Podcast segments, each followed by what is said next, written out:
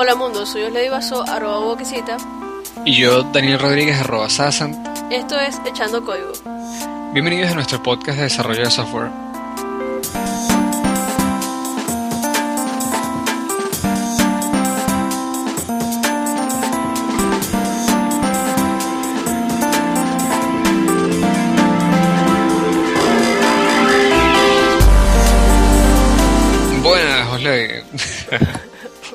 Daniel.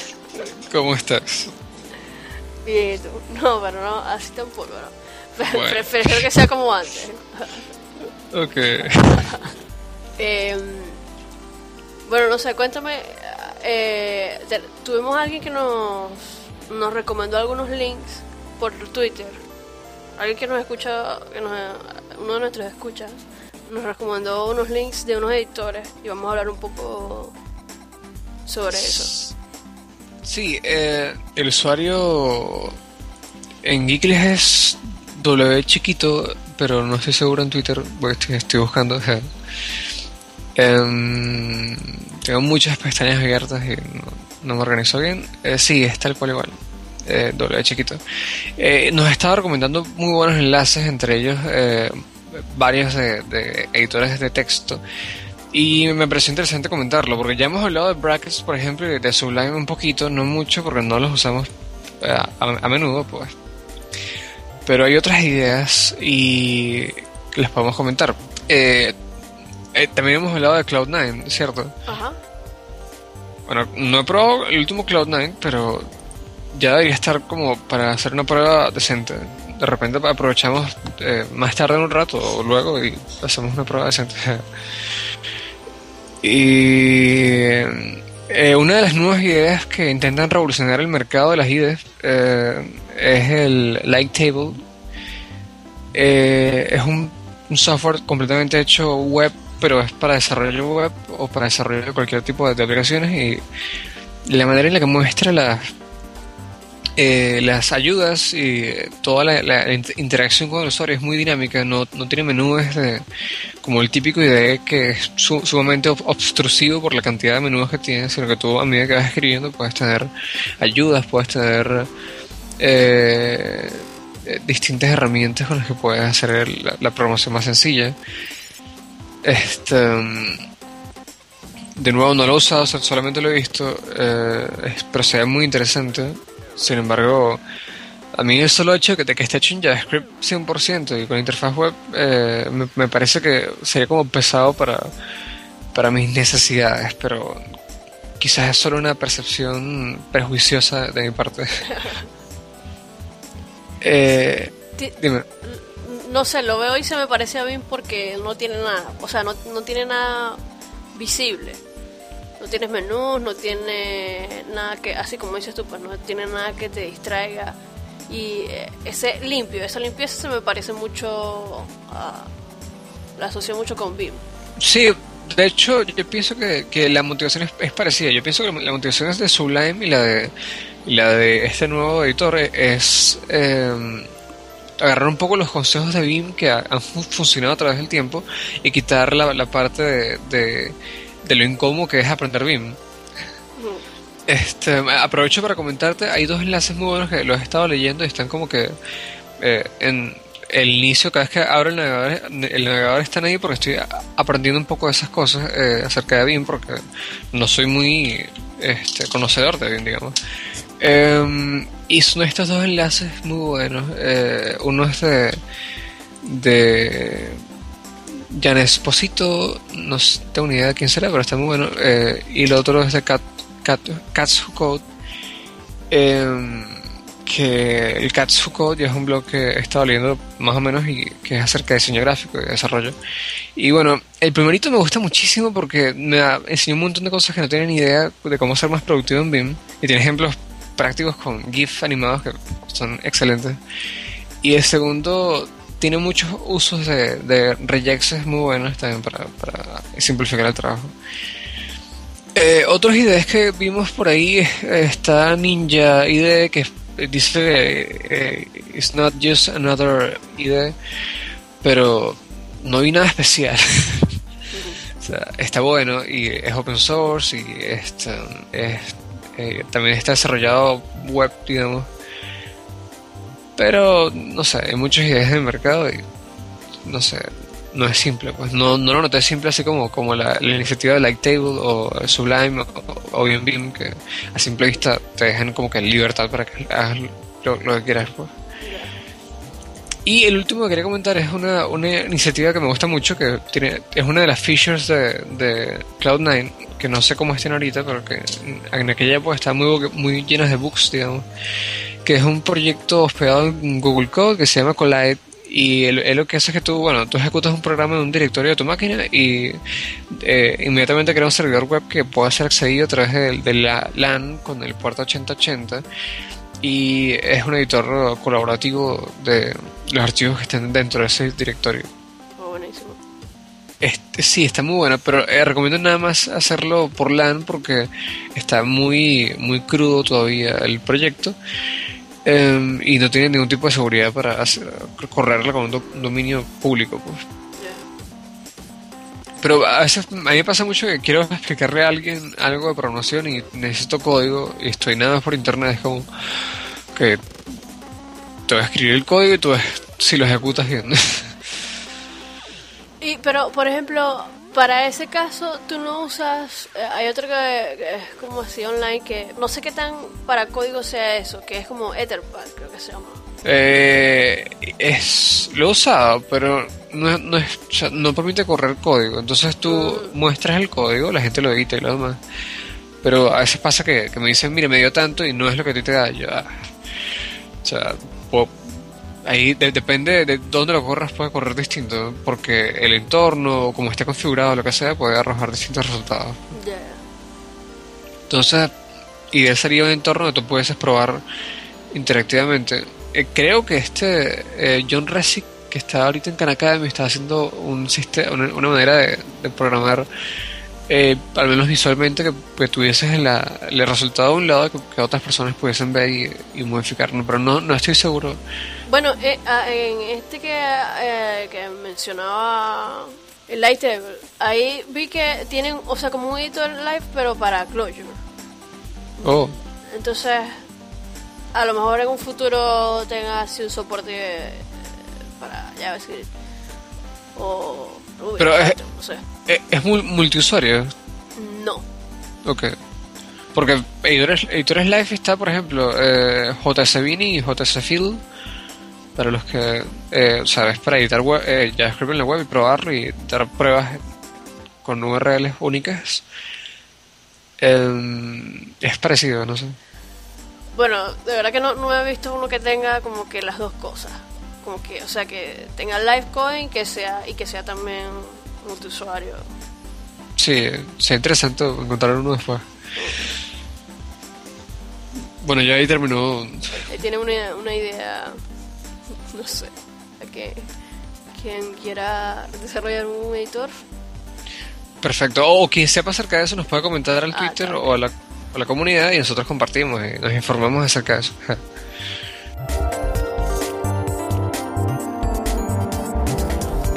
Pero continuando, yo te quería mencionar, eh, alguien en Twitter mm, nos dijo que mencionaron más, más cosas sobre Ruby.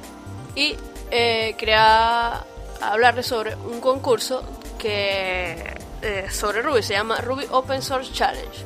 el objetivo del, del concurso es eh, ayudar a la comunidad Ruby colaborando con los proyectos eh, open source que existen para Ruby, diversas gemas y plugins que, que, están en Ruby. Eh, la idea es que cada mes se elige un proyecto Ruby, por ejemplo, una gema. Este mes, la, la gema que escogieron para, para participar este mes es, es ActiveAdmin. El concurso dura un mes. En este mes se le incita a la comunidad a eh, reparar bugs, colocar nuevas características a la, a la gema, ayudar con la documentación y eh, al final del mes existe una votación pública que donde cada uno de los de las personas que, hizo alguna contribución puede votar por alguna otra contribución que ha hecho otro desarrollador Y también tiene una, una votación privada en la que está el como que el creador del repositorio, el, el líder que, del repositorio y un, un panel de expertos que no, no mencionan ellos quiénes son. Y los premios van desde un iPad hasta también hay un 300 dólares para gastos en Heroku. Hay también una suscripción anual en Raycast y hay otros premios más. Me encantan los premios. Y bueno, ese eh, comenzó el primero de, jul- de julio. Eh, este, este, mm, como que este, este concurso con ActiveAdmin. Y hasta el 31 de julio hay chance para contribuir con la, co- con la comunidad. Me encanta, me encanta la idea. Eh, Me dices que empezó entonces el primero de julio, o sea que es muy reciente. Uno puede participar en cualquier momento. Sí, sí. Eh, pues, o sea, no, realmente tú puedes entrar al 29, s- subir algo y queda allí, pues. Ok. Eh, antes de, de eh, Active Admin, eh, ¿había o- algún otro proyecto? ¿O esa, esa es la primera prueba que están haciendo? Esa es la primera prueba que están. Y cuéntame un poquito acerca de Active Admin, que no tengo ni idea. Es un como un- una gema que es un framework que tú puedes adaptar a Rails ok. para eh, crear administra eh, interfaz administrativa. Tipo Oh. Python tiene algo que es como un lo que pasa es que no recuerdo cómo se llama, pero Python tiene como un administrador que por ejemplo, si tú tienes un modelo usuarios eh, Python no, ¿cómo se llama el framework de Python? Django. Django, sí. Este tiene eh, eh, si tú tienes un- tu modelo de usuario y tú necesitas una interfaz que te, te permita editarlo, borrarlo, que te salga así una lista, ordenarlo, tal, y que puedas acceder a él eh, con un usuario administrador. Ajá. Eh, tiene un, como que por defecto ya en sí trae su, su administrador. Ok. Entonces esta es como que la versión para los proyectos en Ruby. Con, okay, Y con Rails. Entonces es algo así, o sea, tú es, es una gema, tú la ejecutas y él te crea un administrador, una interfaz gráfica para administrar todos tu- los recursos que tú tengas en tu aplicación. Está bien interesante. Em, bueno, yo, como te he comentado, empecé casi que ayer con Ruby y no tengo ni idea de nada todavía. Estoy como que, ah, ¿qué es esto? Em, me parece muy interesante el, el- el challenge, eh, me encanta, me parece que es una buena manera de motivar a las, las personas a participar en, proyectos open source. Y es parte del problema que yo, que yo percibí personalmente y luego con otras personas eh, al intentar eh, al menos ver o, participar en, comunidades open source, que es que uno empieza como que, ay, ¿qué, qué hago? Em, y esta motivación, pues, es como guía a las personas que participen con ciertas cosas con las que ellos pueden participar y en base a eso eh, reciben algún tipo de, motivación. Pues me, me encanta de verdad la idea. Lo que a mí lo que más me gustó es que no te dicen, por ejemplo, que es solamente reparar bugs o que es solamente para características nuevas, sino que también hacen énfasis en lo que es la documentación.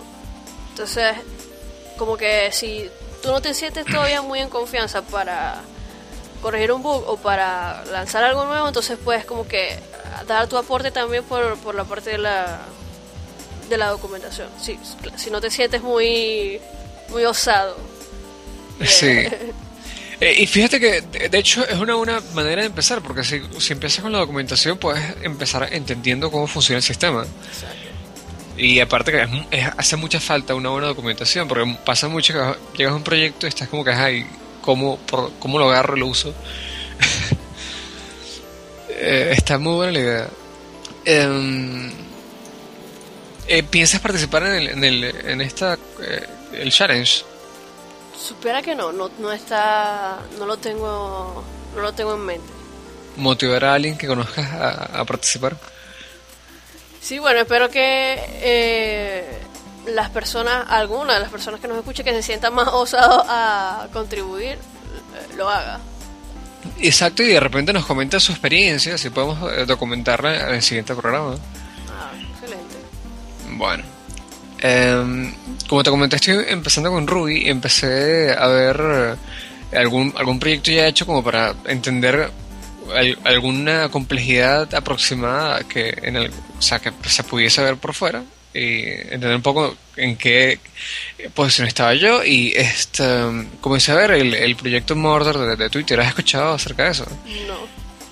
Eh, Twitter tiene una manera muy ingeniosa de, de hacer actualizaciones a, su sistema. Ellos tienen cientos de servidores que permiten distribuir la carga de los usuarios que entran y todos están en, en LAN, según tengo entendido, con conexiones muy muy poderosas entre, entre ellos que la idea original de ellos era que todos cuando llegara un momento de actualizar, ellos pidieran a un servidor central con Git eh, hacer un, un pull de la última versión. Pero el servidor central se, se, se, era como que agarrar con martillos y lanzarse encima del servidor y caer el martillazo. Em, así que estaban pensando de qué manera hacerlo y, y este, se les ocurrió hacerlo mediante BitTorrent. Eh, el asunto es que eh, BitTorrent eh, da una, una, manera muy efectiva de, de escalar esto porque eh, BitTorrent pues, le permite que, que, los servidores vayan pidiendo fragmentos de, del, paquete completo y lo vayan distribuyendo y cuando esté completado es que lo pongan en, ejecución. Y el tiempo por general estaba comentando el, el, el, el que hizo esta iniciativa que se llama eh, Larry eh, Gadea él estaba comentando que que eh, el tiempo de distribución es mucho mucho más efectivo que, otras alternativas. Es casi casi eh, el mismo que el tiempo de distribución de, un servidor Git central eh, con la diferencia de que el servidor no, no tiene casi ningún tipo de, de consumo de, de, procesador ni de, ni energía. Bueno ellos tuvieron que quitar ciertas cosas como la la encriptación y otros aspectos que, que reducían la, la, efectividad, la rapidez del proceso. Eh, porque además están casi que en LAN, así que no, no tienen inconvenientes de seguridad con eso. Eh, pero está viendo el código y este, me dio curiosidad. Hace unos, unos años yo tuve la oportunidad de hacer un par de programitas pequeños que utilizaban herramientas ya en el sistema y encontré parecidos. Pues, o sea, lo que hacen eh, em, empezando es eh, arrancan procesos, eh, los ejecutan en base a ciertas condiciones ambientales y eso es como manejo de strings con, funciones del sistema. Pues. pero empezó una duda que es algo que estaba viendo en el tutorial que estaba empezando, que es con los, namescapes, creo que se llaman. se llaman así, el, dos puntos algo. Símbolos. Símbolos, símbolos, ok. Entonces tú me comentabas que era una referencia, eran, como referencias a, a, cadenas de texto variables, que eran... Cuéntame. Para mí no, no son, no es... Yo lo veo, es como yo te digo, yo lo veo como una constante, pero no es una constante que almacena algo. O sea, es como... ¿Cómo te diría? Porque, o sea, en sí un símbolo no almacena nada, es simplemente una referencia a algo no necesariamente a un, a un string, es simplemente, es como una referencia que se comporta como un string, pero no es un string y no, no guarda ningún valor. O sea, lo que permite es como dar, o sea, acceder a otras propiedades que están eh, eh, de repente que tienen eh, son un, un, fragmento, un objeto ejemplo, tienes un objeto y dentro de ese objeto tienes otros elementos y luego tienes otros elementos y luego accedes a la propiedad y quieres hacer una referencia a esa, propiedad sin tener que declarar otra variable. Entonces puedes hacerlo. Ajá. Ok. Algo así. Ok. Está. Entonces, nada más para preguntar, eh, cuando empiezas el, el murder, porque lo, o sea, a simple vista tú entiendes más o menos lo que está haciendo, pero empieza con name, namespace murder do. Lo que está haciendo es asignándole un valor al, al, al, namespace, que en este caso es murder, ¿no? Ajá. Ok. Bueno, luego seguiré investigando y te seguiré preguntando. no, no quisiera. Ajá. Sobre. Es como un grupo de estudio de proyectos Ruby. Se llama Code Reading. Code oh. Reading. O sea, tú lo buscas en GitHub. Eh, github.com slash eh, code reading, code de código y reading de leyendo pues. Oh. Este, y es un grupo de estudio de proyectos Ruby. Tú eh, hay, en los issues hay una como que una lista de registro. Tú dejas allí tu tu username de GitHub y ellos te incluyen. Y ellos lo que van haciendo es que van evaluando y compartiendo como sus pensamientos sobre cómo están construidos ciertos proyectos Ruby. Por ejemplo, está Sinatra. Entonces ellos hacen un fork de Sinatra, se traen todo el, código. de Sinatra y lo empiezan a estudiar, empiezan a ver cuál es el punto de entrada de, de, Sinatra, qué es lo que hace luego, o sea, cuál es el segundo paso cuando llega un request de, a Sinatra, por dónde se va, o sea, empiezan a estudiar todo lo que es la, em, la estructura, cómo está hecho Sinatra, por, o sea, por dónde va pasando el request en cada uno de los niveles de Sinatra. A mí me parece bastante interesante porque es como que una forma de aprender Ruby un poquito más allá de lo que sé, de lo que es sintaxis y eso, sino ver cómo están estructurados estos proyectos. Y, o sea, me gusta bastante. Está Sinatra, Rails y está Rack. Esos son los, los tres proyectos que tienen por ahora. Está buenísimo. Eh, eh, ¿Es reciente o, tiene tiempo? Bueno, yo me enteré recientemente, pero yo creo que tiene su tiempito ya. ¿Puedes colocar el, enlace del documento? Porque me, interesa muchísimo. Claro que sí.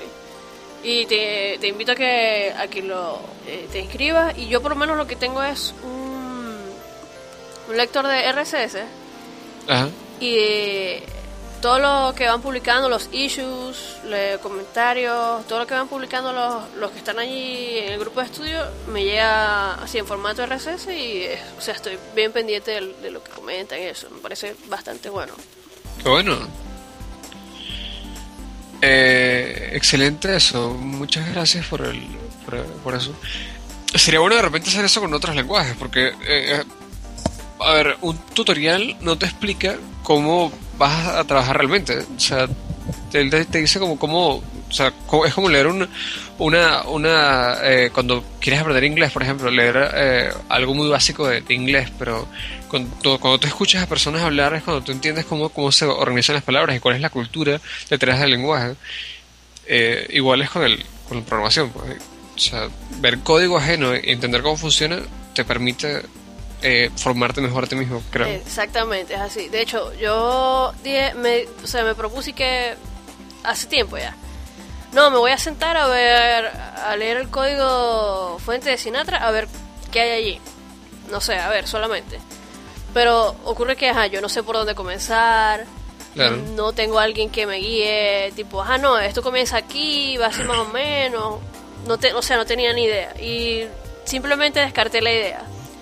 Y ahora después me encontré esto y dije, bien, chévere, porque esto era lo que yo quería, tipo, un grupo de discusión donde se pudiera, donde yo pudiera como que que me diera a mí un punto de partida para yo profundizar. Exactamente.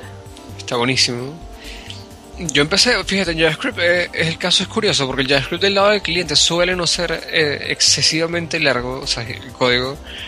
Por ejemplo, eh, Backbone, el código, tiene como 300 líneas, algo que uno puede sentarse a leer y entender, pues. Mm. Eh, hay casos eh, excepcionales como por ejemplo eh, jQuery, que es gigante, gigante. Pero este, el asunto es que como son códigos más pequeños, tú puedes partir por, algunas librerías y comenzar a revisar y uno como que entiende la, cultura o qué es lo que hacen, qué no hacen. Está, es bien interesante. Em, sin embargo, creo que es una particularidad de JavaScript del lado del, del cliente, que busca el minimalismo y porque este no, no, no es modular, pues. Eh, eh, pero eh, por general un programa en Ruby debe, tener muchas más, más líneas, líneas, de código, me imagino, ¿no? Depende. O sea, generalmente sí, pero pienso que es relativo. O sea, relativo al, programa, pues, pero una librería de uso público, hay librerías pequeñas para cosas puntuales, o sea... Sí, de hecho, hay, eh, hay una como que tendencia o algo así. Bueno, no sé si ya pasó o todavía está. Que es, no sé si sabes, en GitHub hay unos GIST. Tú puedes crear unos GIST, que son como unos, unos pequeños, pequeños códigos que tú pegas, copias y pegas ahí. Tipo pastelín. Exactamente. Pero hay gente que agarra, crea una gema, la pone en un GIST y es ejecutable. Oh. O sea, es un script allí pequeño para algo súper sencillo, pero es ejecutable, ¿sabes? Y están, están ahí, pues son cosas pequeñas, scripts pequeños que hacen cosas. O sea, Está que bien, también, se, bien. también se dan como que esos scripts pequeños que, que están ahí. Interesante. Entonces, bueno, eh, eh, dando el puente para hablar acerca de la, mo- eh, de la modularidad en JavaScript y de otras cosas con Ja- JavaScript. Eh, he visto que, que has estado investigando acerca de los de JavaScript Design Patterns. Cué- Cuéntame un poco tu, tu experiencia, porque no, no sé, pues, me interesa ver tu punto de vista. No los pares, estaba yo más bien investigando sobre. eh, eh, que es un, link, como te dije, un link que estaba para, pautado para otro podcast anterior. Y ha- habla sobre las. Son las guías de estilo. Ok, Que no va por el lado de los patterns. Pero. No sé si lo metemos ahí de una vez. sí, vale. Coméntame qué, qué has visto acerca de las guías de estilo. Eh, bueno, eh, está eh, Adios Money, que es el, no sé, ahorita es el, como que uno de los gurús de JavaScript, Sí. tiene publicado en su blog mm, como que una una recopilación de las mejores lo- las mejores prácticas que él ha encontrado so- para hacer para escribir código JavaScript bonito y entendible por decirlo así Eh, él se basa en, en varias en los estilos que él ha encontrado en varias librerías como por ejemplo jQuery la guía de estilo de Google y algunas de las convenciones propuestas por Douglas Crockford. Sí. Entonces, él reúne todas estas buenas prácticas y las ha publicado en, en una guía. Y lo bueno es que te va enseñando eh, paso a paso con código de ejemplo. Eh, por ejemplo, te pone un código allí todo malo, todo mal estructurado, con malas prácticas, y te va enseñando cómo limpiar ese código, cómo extraerle las partes malas y cómo dejarlo eh, con estas buenas prácticas que él propone. Bueno, Adios Money realmente lo admiro bastante. Él, eh, curiosamente en sus posts, él empieza como que en sus posts, no disculpa, en sus eh, posts, po- sus blogs, eso. empieza como que, bueno, no, él, no es un experto en esto, él, él ha seguido el paso de los realmente expertos y él, él, él nada más está opinando acerca de eso y re- recopilando sus experiencias. Pero ahorita realmente es uno de los, yo considero uno de los mejores eh, gurús a nivel de, de, de artículos eh, densos pero interesantes y que vale la pena leer acerca de JavaScript. Sí. Y un poquito antes de hablar sobre los sobre las guías de estilo de JavaScript, me gustaría preguntarte, ¿eh, ¿esto es normal en, otros lenguajes? O sea, ¿tú has visto, en Ruby que hayan guías de estilo? Sí, de hecho, Ruby es un, para mí es uno de los lenguajes que más eh, eh, se nutre de la comunidad y es, es precisamente es- ese nutrir de la comunidad que tiene como que ciertas convenciones. Más que todo también es por Rails. Rails, eh, la base de Rails es, si tú sigues ciertas convenciones, te, evitas un millón de líneas de código. ¿Sabes? Si, si, si Ok. Con Rails, si tú, si, si tú sigues ciertas como que ciertas guías, eh, te- eso te puede ahorrar código, te puede ahorrar tiempo, te hace las cosas mucho más fáciles. Y debido a eso la comunidad de Ruby es bien, como que, vamos a decirlo, si tiene ese estándar, si tiene esos, esas, si se deja guiar por ciertas pautas. Ahora, por ejemplo, en la comunidad de PHP no es así, porque a mi parecer la comunidad de PHP es una comunidad muy dispersa y cada quien hace lo que le dé la gana, básicamente. Y es una falta que, o sea, para eh, eso se nota, pues, esa falta de estructura, esa falta de, de, de buenas Como el- prácticas duele en PHP. Como el viejo este. Sí. Ah, Ahora JavaScript sí, su- o sea, supongo que ha venido, tiene, como que va por ese camino. Más que todo, o sea, porque ya todo se está volcando a, a server, a eh, client side. Entonces, Sí. ya ahí tienen que buscar una forma de, de, de como que estandarizar, poner normas, poner guías para, para que no se vuelva un PHP que ya lo es en sí, pero lo, le quieren, le están buscando la vuelta para y- y organizarlo mejor. Sí, eh, hay, varias cosas que se me ocurre comentar. Una es que eh, el, por qué la comunidad de JavaScript eh, viene del, viejo oeste, en parte es porque nunca se pensó que JavaScript iba a ser un lenguaje tan pesado. O sea, en cuanto a la cantidad de, de, usuarios del lenguaje. Entonces, eh, no hubo previsión, ¿sabes? No hubo, bueno, esto en, dos años o tres años va a ser, eh, va, a tener una comunidad fuerte, hasta que llegó, empezaron a ser, o sea, fue después de, de jQuery, fue después de proyectos así de, grandes, que se empezó a ver el impacto de una posible comunidad, pero antes de eso, ¿quién sabía JavaScript? O sea... Em, ¿Quién sabía quién quería saber JavaScript? Exacto, eso, eso eh, también, o sea, o, o para qué, o sea, la gente lo veía como que, bueno, sí, se pueden hacer cosas con eso, pero realmente lo que importa es lo que está al lado del servidor. Em, eh, entonces, JavaScript llega más que como una, una manera de, simplificar código con mejores prácticas. Eh, yo lo que he percibido de las guías de estilo es que lo que buscan es simplificar el, eh, el tener que reescribir código feo. O sea, no es que fíjate, tú puedes, por este camino puedes escribir menos código, sino por este camino nos ahorras tiempo a nosotros como comunidad y te ahorras tiempo tú al, al debuguear tu código. Em, y hay, hay algunos guías de estilo que me parecen medio nazis en el sentido de que son muy estrictas. Por ejemplo, una de las que veo más estrictas es la, jQuery, que de hecho es una de las más que eh, eh, no es la más antigua, pero sí es una de las más eh, sólidas en cuanto a su uso. Em, y es porque, por ejemplo, yo he tenido la, oportunidad de ver algún código fuente, algún par de plugins de jQuery que no siguen esa guía y son terribles. Em, entonces está bien que, que hayan guías que busquen hacer orden. Este, sin embargo, a veces me queda la duda de si lo, eh, eh, hacen orden eh, para facilitar las cosas o para... O sea, o lo que buscan es enseñar o realmente hacer código productivo. Eso es lo que no sé. Eh, Yo creo que las dos cosas.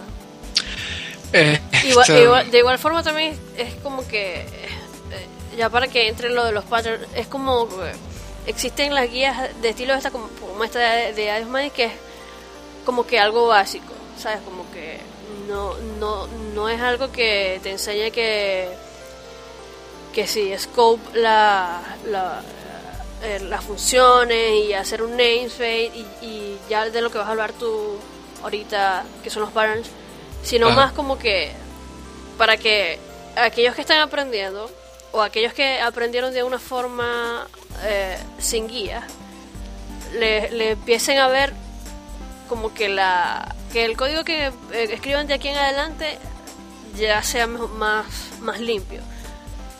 Pero es que, o sea, es como que un nivel más bajo. Esta, guía de, Adiós Mario. Pero también están eh, los, los, patrones y todos estos frameworks de, eh, para, para, hacer aplicaciones de JavaScript, MVC, Backbone y todo esto, que ajá, ya, ya es más profundo. Entonces, pienso que es como que las dos cosas. Eh, yo creo que sí, pero creo que a veces exageran en formalidades. Bueno, claro, este, está, la duda es la siguiente, pienso si estás tratando de formar una comunidad y esperas a que entren personas nuevas, ¿cómo, cómo evitas que cometan errores comunes? Entonces... Guías como la de Adiós, o sea, una guía de estilos general no te está no, no, es, no, es, no es para expertos, no es para alguien que tenga mucho tiempo en JavaScript, es para alguien que esté comenzando. Sí, yo, yo, yo, es que en base a eso me parece muy buena la idea, claro. Eh, el asunto es que yo creo que pasa como, como, como te comentaba con los, como los patterns, que quizás yo me tomo muy en serio las guías, que es que siento que me están obligando a seguirlas. y no, o sea, la, si, está, si quieres pertenecer a la comunidad que, que mantiene esa, esas estructuras, eh, debes seguir la guía.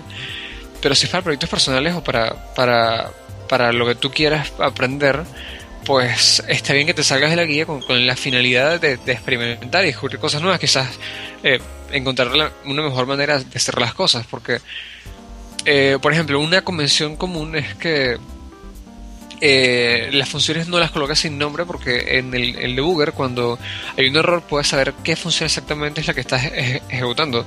Y esa me parece buenísima pero también hacen que es que asignen funciones a variables porque a, eso es algo que comentaba John Russell, que, a los usuarios novatos les, costaba entender que las que las funciones también son variables y son objetos. Entonces, cuando tú colocas una variable var algo igual a, función, la gente lo entiende más rápido. Pero en lo personal eso es una, una es darle es sacrificar variables por, por lo, lo, que ya tienen las funciones, que es un nombre propio. Eh, otra cosa que hacen es que a veces visto que declaran variables dentro del código cuando las variables en JavaScript se declaran desde el principio. O sea, tú puedes asignar valores dentro del código, pero las variables del principio, sea como sea que las pongan, se, se, mueven al principio pues, de la función. A menos de que estén en un, scope dentro, que no hay, no hay, o sea, hay que esperar, a que esa función se ejecute. O sea, en resumidas cuentas, el asunto es que eh, siento que, tratan de proteger demasiado a los, a los, nuevos, eh, evitando que, que entiendan eh, el, el, dolor que significa hacer las cosas mal. O sea, yo Pero pienso que. Eso es algo bueno. No, lo sé. A mí me parece que es algo bueno. A mí no me, no me gustaría que. Eh, o sea, viendo todo el. como que el potencial que puede tener JavaScript es algo bueno. Y es lo que no quieren ellos que, que pase, que se convierta en el, en el PHP en el que todo el mundo hace lo que le da gana. Y más, sobre todo si eh, siendo eh, JavaScript, primero, el lenguaje del lado del, del, cliente. O sea, es algo que tú puedes ver. Es algo que, así tú lo tengas privado en tu repositorio, es algo que tú lo puedes ver. A menos que, no sé, lo, lo, lo encriptes para servirlo al cliente. Entonces, ajá, y ahí tienes como que un pasito más de. de, como que menos menos visibilidad, pero es algo que está del lado del cliente, ¿sabes? Es algo que está allí visible. Sí. Y eso es lo que no quieren, pues. Que se forme, o sea, ya darle estructura a todo. Ya formar una comunidad bien.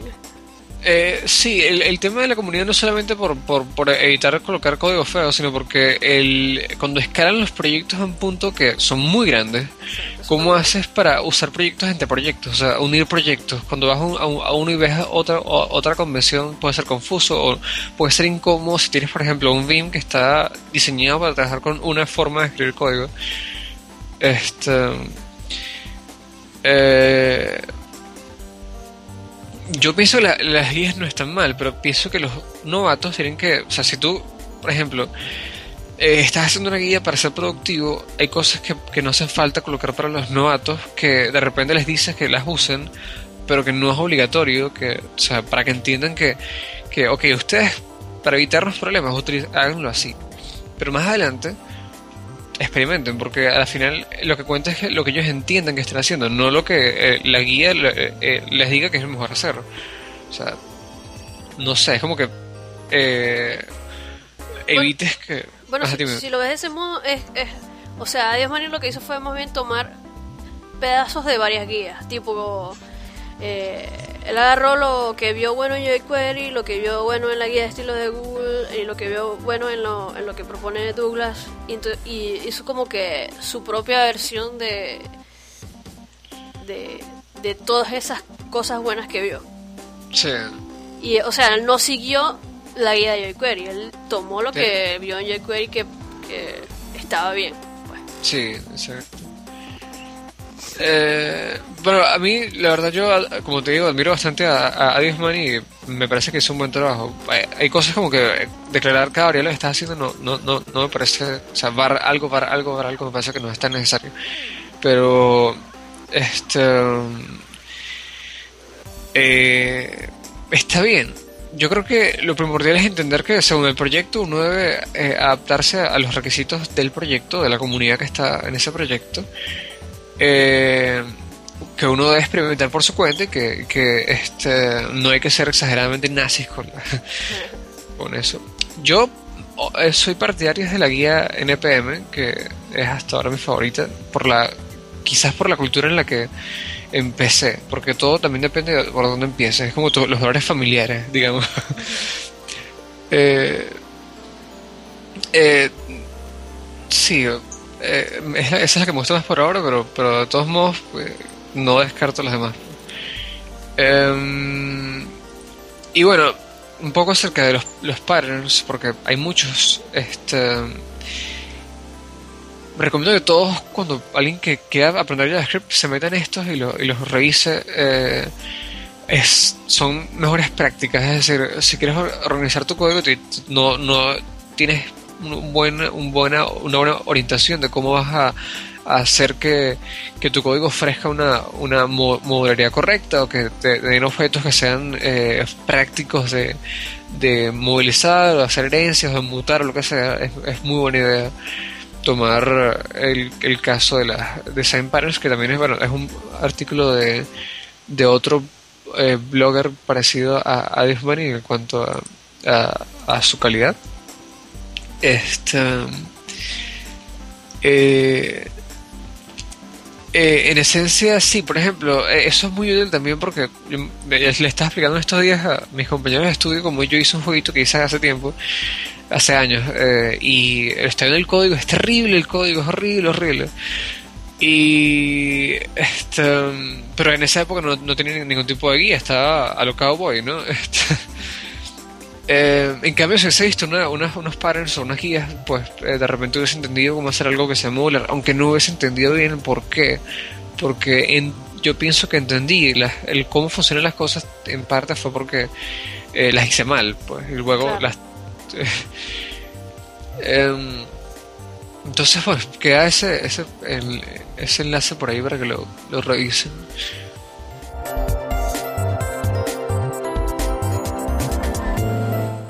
Una última cosita para, para esta modularidad es que eh, los lenguajes comunes eh, eficientes del lado del cliente o del lado del servidor eh, tienen maneras de importar código de manera organizada dentro de situaciones controladas. Es decir, si yo, si el programa funciona de tal manera, importa ciertas, ciertos módulos en base a eso trabaja. Pero si no funciona de, ciertas maneras, no lo importa porque no quiero tener eso por, por ahí regado. Em, del lado del cliente esto es casi imposible porque eh, no hay un, o sea, no, nunca se pensó JavaScript como de nuevo como un lenguaje para hacer aplicaciones muy grandes y se pensaban que iban a ser scripts pequeños. Y este, la conclusión es que hay mejores prácticas eh, que son largas, largas de conversar, pero una muy interesante es el, la utilización de una librería llamada eh, require.js que emula eh, las convenciones del lado del servidor de JavaScript, en este caso de, de, pedir este, plugins y, módulos al servidor dependiendo de condiciones ambientales. Este, eh, require.js es eh, es como que la nueva moda de los nuevos módulos que, están surgiendo porque te permiten em, bueno no está nueva de hecho tiene un par de años pero eh, te permite eh, que el, programa que estás haciendo pueda ser lo suficientemente abstracto como, para utilizarlo del lado del servidor si quieres y también como para eh, como para darte libertad de trabajo en el cual tú puedes decirle a, una persona mira tú vas a trabajar haciendo este módulo vas a recibir estos estos parámetros y vas a retornar esto y puedes controlar muy bien el, trabajo de cada quien. Em, eh, asimismo, existe una, un manejador de paquetes para JavaScript llamado Jam, que lo he estado utilizando últimamente, eh, que ofrece, es como, como los ex de, de Ruby o como el eh, NPM de, de, este, de Node.js pero del lado del cliente, es decir, tú estás en, tu proyecto y tú dices Jam, eh, jQuery, por ejemplo, y, y él crea una carpeta con eso y él mismo, te, él, él y el te, te comprimen el código también. Es bien, bien interesante. Entonces, bueno, eso es todo lo que tengo para comentar sobre JavaScript por hoy.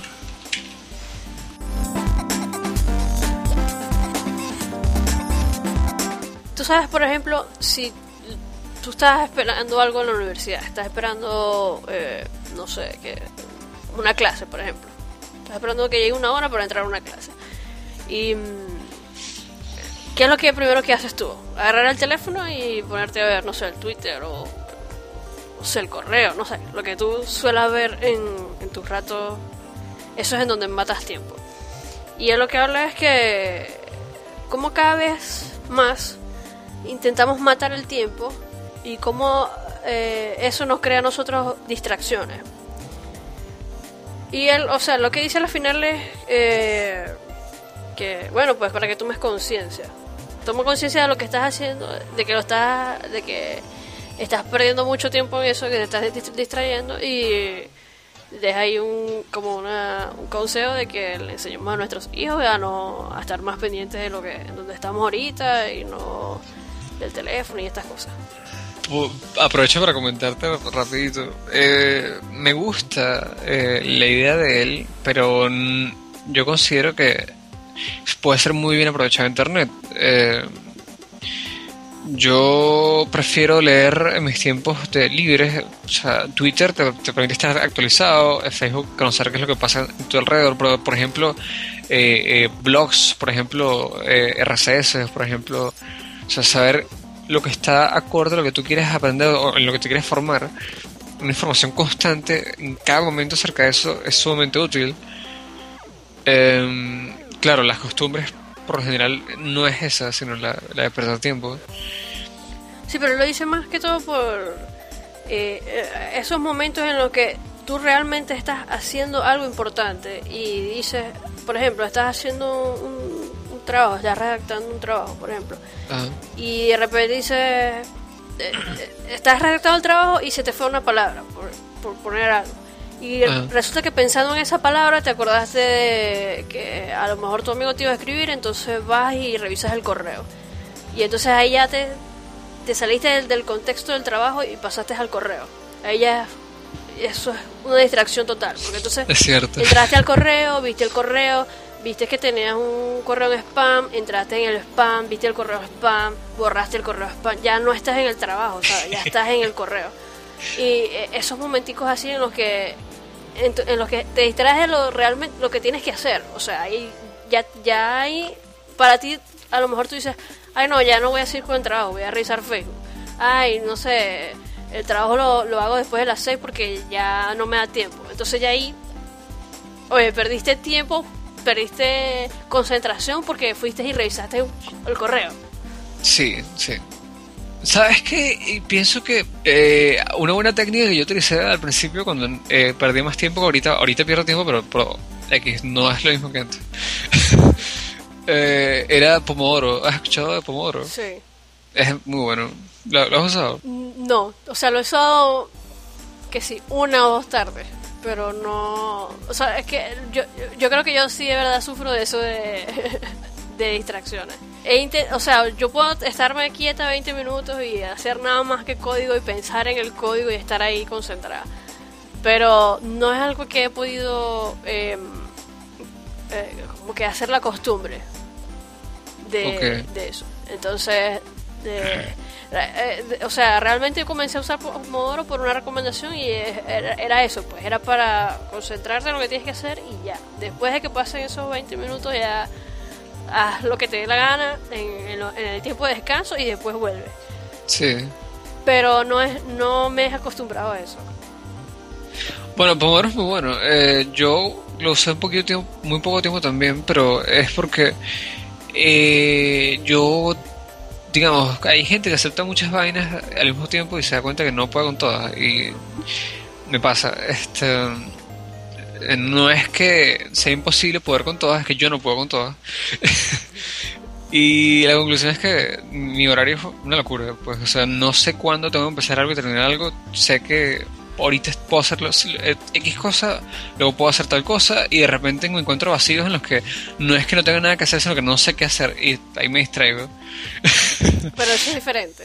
Es distinto, exacto. Pero cuando he tenido la oportunidad de trabajar eh, ocho horas en un trabajo normal, eh, Pomodoro me ha sido muy útil eh, en los, pocos días que, que, que me, ya digamos que hice eso. Pero, este, ¿qué hago yo para no distraerme? Pues ahí creo que todos los programadores somos medio obsesivos compulsivos con el código. Entonces es como que bueno, eh, cuando estoy muy emocionado por lo que quiero hacer no tengo ningún tipo de distracciones. Cuando no estoy muy emocionado, olvídalo. exactamente.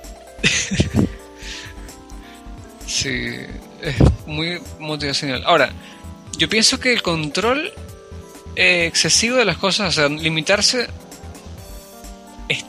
está un poco mal. Es decir, uno tiene que entender que las cosas merecen un respeto. En base a eso uno tiene que guardar las distracciones para respetar a eso que uno aprecia, ya sea trabajo, ya sea personas, ya sea clase. Pero eso es algo más ético, no, no hace falta que, te lo impongan, ¿sabes? Sí. Pero sin embargo está, porque, em, o sea, si tú estás eh, cenando con alguien, comiendo con alguien, o hablando con alguien, y esa persona va y mira el teléfono, eh, es muy común. Ahorita es algo tan normal, ¿sabes? Sí. Ahorita es algo tan... Eh, no, no falta de respeto, o sea, no es, eh, ahorita es algo tan simple, ah, saco el teléfono. Y algunas, para algunas personas es súper, o sea, para unas personas es súper irrespetuoso, pero para la mayoría de las personas es algo tan X. Entonces, eso es lo, ah, también eso también es lo que menciona ahí, o sea, es como que mira dónde hemos llegado. O sea, es, tan normal que tú estés hablando con alguien, interrumpas una conversación por un mensajito que te llega. Ella va, estoy hablando contigo. Exacto, fíjate, en conferencias, eh, eh, antes comentaban mucho, eh, apaguen el celular, que estamos para empezar la conferencia, es muy incómodo que, que suene el celular, y ahora lo que dicen razonablemente es coloquen el celular en silencio, porque si les, les pasa algo malo, lo que sea, y tienen que seguirse aquí, pues es bueno que tengan el celular prendido, pero no que no se escuche, coño. Exacto. Eso ni, ni muy muy ni tan tan. Bueno, a, mí me gustaría que si, eh, comentaran mucho en el post, eh, o sea, en la página, y que nos sigan sugiriendo links para alimentar el podcast, porque me parece bastante bien que, que o sea, que los mismos escuchas nos den temas para hablar. Sí. Eh, bueno, como lo vienes diciendo, eh, nos encanta que nos escriban, de hecho, eh, un agradecimiento público a W Chiquito por estar muy animado en, enviarnos enlaces. Es muy importante esa labor. A la final ustedes tienen más, más experiencias que nosotros que nosotros podemos aprovechar de ustedes. Entonces, compartirlas les va a permitir que las lleven también a otras personas que quizás las quieren escuchar. Eh, otra cosa que ha pasado también por el Twitter es que nos envían, cuando alguien está buscando programadores, nos envían, mira, estoy buscando un programador de tal tipo, por ejemplo. Y este, ese también, esa, esa idea también está muy buena. Si nosotros podemos servir como medio de difusión de oportunidades de, trabajo para otras personas, pues nos encantaría. Envíennos todos los, pedidos de, trabajo que tienen. Nosotros podemos ayudar a, a, publicando y de repente, eh, si conocemos a alguien, pues recomendándolos. Pues. Eh, aquí en otro me gustaría agradecer a, a Lari de Ramírez, arroba Lari de Ramírez, a, arroba, eh, ok, Lari Piso de Piso Ramírez, arroba Carlos R Piso Arhat, eh, arroba Topo Cruz, arroba eh, Eniert con el Y de Yoyo, arroba este, Esteban F. también nos ha, hecho unas buenas recomendaciones. Davidson Tejada. Estoy feliz porque todos nos hayan comentado y a, Sergio Marín Heidercom también ha sido un buen escucha. Bueno, entonces, lo, entonces invítalos a, a seguir comentando algo. Sí, bueno, por favor sigan comentando y, muchas gracias por, por estar con nosotros. Sigan echando código. Oh.